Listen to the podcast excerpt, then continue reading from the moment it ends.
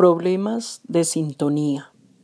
La atracción que Jesús ejercía sobre todos aquellos que se le acercaban procedía de su superioridad espiritual. Sus silencios penetraban en el alma de los seguidores, quienes se conmovían sumisos. Sus palabras resonaban prolongadamente en la acústica de los seres que se mostraban permeables al verbo revelador. Sus actos cambiaban lo habitual y evidenciaban su naturaleza trascendente. Cuantos eran convocados casi sin razonar, todo lo abandonaban por el placer de seguirlo.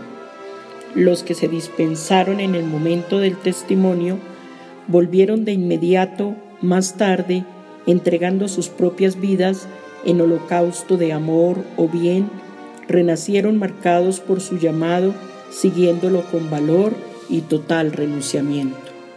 A su lado se vivía el clima de la esperanza en perfecta comunión espiritual con la vida superior. Nadie pensaba en la muerte como el fin de la vida, sino que representaba una puerta de acceso a la vida. Haz una evaluación de tus actos y considera si estás en condiciones de partir. El conocimiento espírita que te conduce nuevamente a Cristo te da la dimensión de la responsabilidad que te cabe cumplir. Por lo tanto, es conveniente que reconsideres actitudes negativas, situaciones conflictivas y estados de perturbación que están señalando tus horas. Si colocas la vida espiritual en el primer plano de tus actitudes y conducta, tu vida pasará a tener un sentido superior.